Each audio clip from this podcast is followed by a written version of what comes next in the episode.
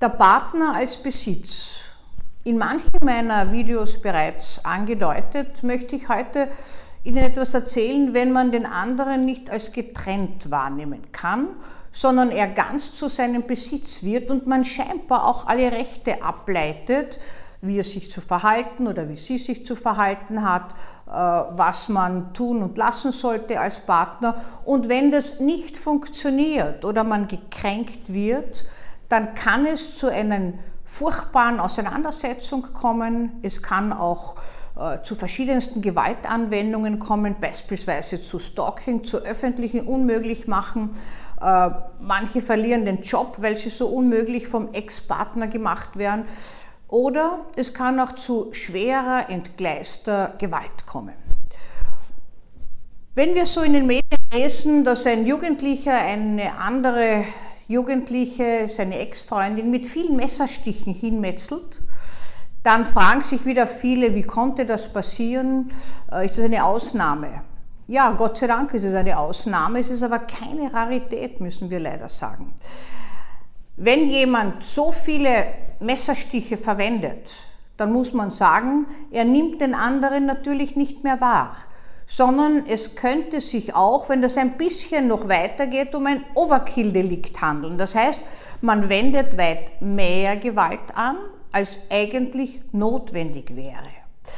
Es kommt dazu, weil man in diese Gewalthandlung die ganze Wut, die Enttäuschungswut, die narzisstische Wunde, könnten wir sagen, des Verlassenwerdens oder auch, dass der andere nicht so funktioniert, wie ich das mir vorstelle, aber auch brauche, für meinen Selbstwert, nämlich die fließt, diese Enttäuschungswut, die fließt da hinein. Und man nimmt nichts mehr wahr, so lang, bis man selber einfach ermüdet ist oder zumindest loslassen kann.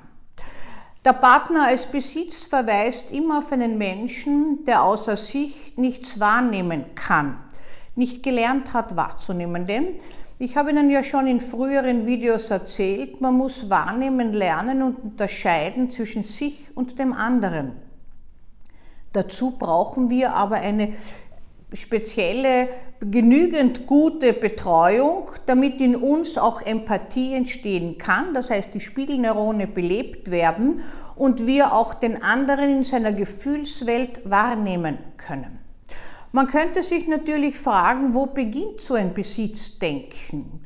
Äh, beginnt das nicht vielleicht auch schon, wenn ich zu jemandem sage, ich liebe dich, jetzt gehörst ganz mir, wie manchmal Menschen so in der Verliebtheit sagen.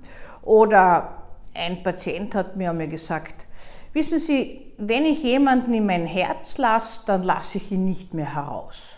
Mir sind gleich unglaublich viele Akten eingefallen, dazu Stalking-Akten, aber er hat das in einer Art und Weise gemeint, dass er eigentlich seiner Liebe treu bleibt und sie nie mehr loslässt.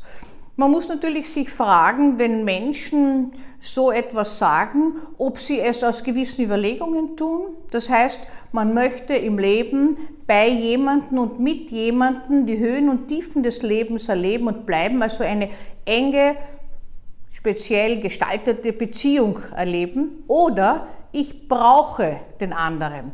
Wenn ich den anderen brauche, dann nehme ich ihn schon kaum mehr getrennt von mir wahr, nur dann, wenn er nicht zur Verfügung steht.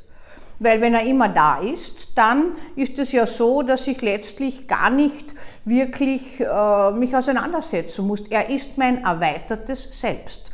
Immer ein Problem, weil diese Trennungen destruktiv, grausam und schwierig verlaufen.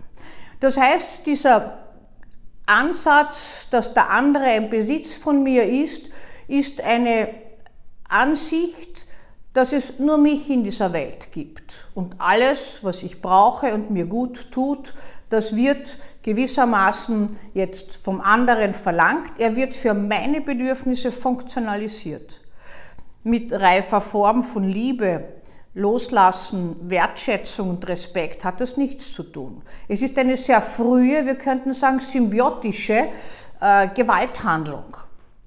Symbiotische Gewalthandlung heißt, ich kann mir auch jemanden einverleiben, unter Anführungszeichen, den ich gewaltsam zu mir zwinge. Sei es, dass ich ihn attackiere mit Gewalt, sei es, dass ich ihn töte, sei es, dass ich ihn nie mehr loslassen will und Tag und Nacht beobachte, verfolge und stocke, er gehört noch immer zu mir. Was für manche dieser Menschen, die an dieser Störung leiden, seine frühe Störung, äh, noch immer besser auszuhalten ist, als ihn ganz zu verlieren. So kommt es, dass im Zuge von Trennung, Auseinandersetzung oder wenn die Partnerin oder der Partner anders sich verhalten als äh, erwartet, es zu ganz gravierenden Auseinandersetzungen kommt. Wir haben es bei den Frauenmorden in den vergangenen Jahren das ja immer wieder gesehen, dass es unerträglich ist, wenn eine Frau geht, wenn eine Frau sich trennen will, wenn eine Frau anders sich verhält, als man gewohnt ist, als man erwartet, als man für richtig erachtet. In jeder Beziehung ist Beziehungsarbeit gefragt. Und diese Beziehungsarbeit bedeutet, den anderen in seiner Andersartigkeit zu respektieren, in guten wie in schlechten Zeiten.